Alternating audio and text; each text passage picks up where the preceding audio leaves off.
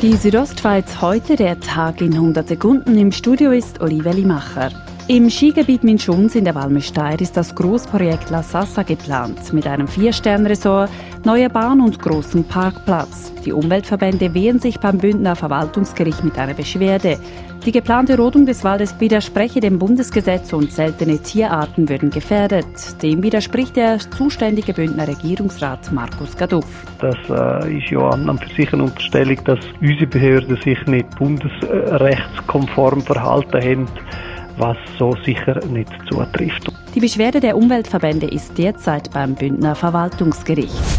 Da in der Schweiz weniger als ein Drittel der Kilometer mit Bahn, Bus oder Tram zurückgelegt werden, fordern mehrere Nationalräte ein ÖV-Maßnahmepaket. Das Ziel?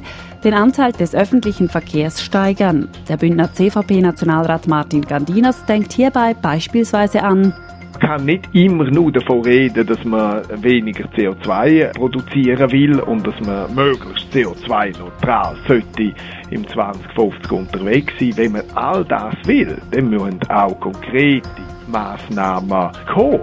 Wir meinen, dass man im öffentlichen Verkehr einiges könnte machen, wo vor allem auch die Attraktivität vom ÖV kann steigern das ÖV-Maßnahmepaket muss vom Bundesrat ausgearbeitet werden. Es wird in der Februarsession des Nationalrates dann Stellung dazu nehmen. Bei einem toten Hirsch in der Nähe von Arosa wurden 6 Kilogramm Plastikabfall im Bauch des Tieres entdeckt. Hintergrund seien Plastikreste beispielsweise in Komposthaufen, sagt Adrian Arquint vom zuständigen Bündner Amt. Denn das Tier würde von dort fressen und wenn? Tier, Schalenwildtiere tun sich jetzt auch im Winterlebensraum eigentlich begeben. Das ist in der Regel auch in Siedlungsnähe. Und dann erst recht, wenn noch an diesen Futterstellen, in denen die Plastikteile durchmischt sind mit Süßfutterresten, sei das irgendwie für Vogelfutter noch so Netzchen, wo noch gewisses Futter drinnen ist, oder sind das äh, vielleicht Folienstückchen, wo noch Heuresten oder Siloresten dabei sind, oder wenn dort ein hungriges Tier dazukommt, dann wird das alles aufgenommen. Bei dieser Menge Plastik im Bauch des Hirsches handelt es sich jedoch um einen Einzelfall, sagt Adriana Quint. Das Bündner Jagdgesetz verbietet die Fütterung des Wildtieres.